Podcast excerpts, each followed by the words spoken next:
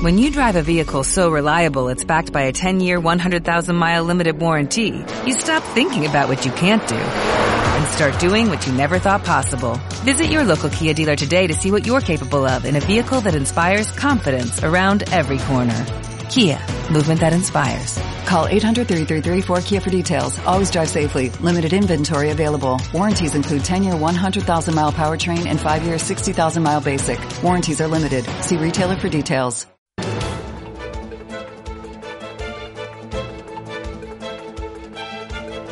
El primer análisis de la mañana.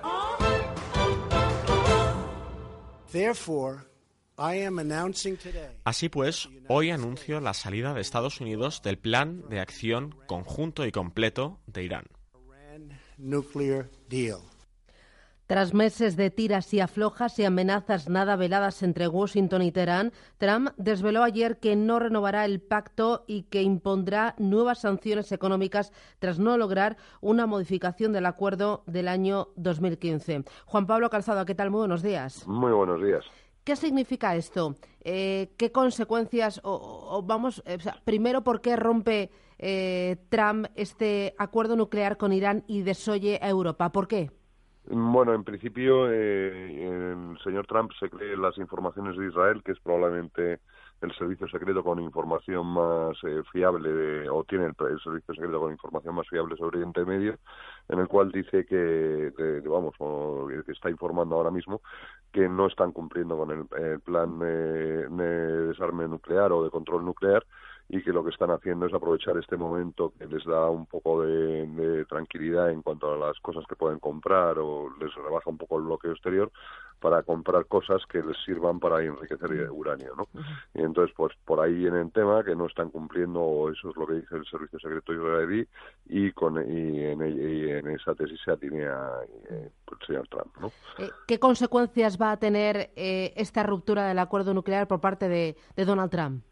Pues la verdad es que eh, pues muy probable que sí que tenga algún efecto en el precio del petróleo y lo empuje un poco hacia arriba, pero el que va a ocurrir es un poco, eh, pues vamos a ver, ¿no? Dice, porque también parecía que estaba haciendo cosas no muy muy sensatas contra el líder de Corea del Norte cuando ha estado tan agresivo estos últimos meses y ahora mismo, bueno, pues está a punto de firmar unos acuerdos bastante interesantes con Corea del Norte, o sea que vamos a ver en qué queda toda la situación, pero efectivamente eh, parece que Trump se ha remangado y ha decidido que todas las que va a hacer algo en todas las zonas del, eh, calientes del planeta para que se tranquilice en, eh, o se, se, esté menos sea menos agresivo en todos sitios, ¿no? se entiende que Europa va a seguir trabajando eh, en ese pacto firmado en el año 2015, porque desde Europa em, mm, Mogherini, pero también Macron, le han insistido en estos últimos días a Donald Trump que no lo rompiera. Sí, eh, Estados Unidos sí que tiene fama a nivel internacional de que cuando se llega a cierto límite, se llega a cierto límite y ya no se va ni un milímetro más allá, las organizaciones eh, humanitarias norteamericanas no van a ningún sitio, no ayudan en ningún sitio donde el Estado, vamos, o el gobierno americano no les permita o no les diga que no hay problemas, y en cambio Europa es muy distinto, y Europa sí que es capaz de ir a cualquier sitio del mundo a ayudar a quien haga falta, y si creen que, vamos, y si los europeos creemos que existe una posibilidad de que mejore la situación, desde luego seguiremos en el pacto con, con Irán en tiempo que haga falta, ¿no? O sea que de alguna manera somos el poli bueno en la ecuación Estados Unidos y Europa, ¿no? Eh, consecuencias para los mercados y sobre todo para el precio del petróleo. ¿Lo vamos a ver mucho más arriba? El precio del petróleo, bueno, vamos a ver, eh, parece que cada, cada año que pasa es más cierto que se están sustituyendo eh, pues eh, tipo de aparatos, coches y demás que consumían mucho petróleo por otro tipo de, de, consumos energéticos y cada vez tiene menos pegada el petróleo, como si dijéramos, ¿no? O sea, sí que lo tiene en algunos países en vías de desarrollo, pero hay que hay que pensar que cada vez tiene menos menos impacto a nivel general y sobre todo que los aparatos o por ejemplo los coches que consumen todavía petróleo pues consumen enormemente menos que hace unos años no o sea cualquiera puede ver que un coche moderno medio híbrido apenas llega a 3 o 4 litros a los 100 y en, cambio los coches antiguos pues estaban entre 8, 10 y 12 y bueno pues eso de alguna manera relaja las tensiones. También cada vez más la industria eh, está basada en, otro tipo de combustibles que no sean eh, eh, procedentes del petróleo y entonces bueno pues cada vez se está limitando más el impacto no que es en realidad se espera que para el año 2025 pues más de la mitad o, larga más de la mitad larga de, la energía consumida por el ser humano provenga de, fuentes renovables no entonces cada vez tiene menos peso y cada vez tiene menos impacto el petróleo ¿no? Eh, lo de Irán es uno de los grandes temas del día. El otro asunto nos llega desde Argentina. Quiero que escuches a Macri. Están subiendo las tasas de interés está subiendo el petróleo se han devaluado las monedas de países emergentes entre otras variables que nosotros no manejamos el problema que tenemos es que somos de los países del mundo que más dependemos del financiamiento externo, producto del enorme gasto público que le damos y que estamos ordenando.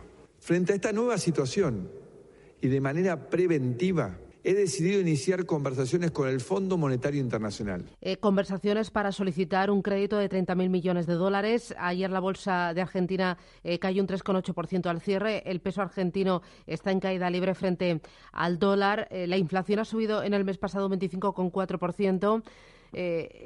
si consigue ese dinero, ¿va a conseguir calmar Macri a los mercados?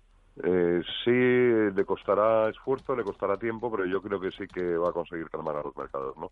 No hay nada, vamos, o no, todavía no han progresado muchísimo, pero sí que es muy distinto el gobierno actual con el anterior y es mucho más fiable en ese sentido. Pero bueno, el tema de las eh, de los problemas con la divisa cíclicos de Argentina pues sigue estando ahí y no no sé yo hasta qué punto va a ser capaz de, de, embridar toda la situación que tiene no Argentina es un país bastante curioso en el cual eh, los propios argentinos no se fían de su propia deuda pública no o sea tienen eh, una, una buena cantidad de activos pero no en deuda pública argentina no entonces bueno es un efecto secundario de, la, de, de las políticas proteccionistas de Donald Trump que están haciendo que bueno pues que haya otra vez un poco de movimiento en las monedas sobre todo en los países emergentes y Argentina bueno pues eh, no acaba de, ganar credibilidad suficiente el nuevo gobierno como para defender adecuadamente la moneda.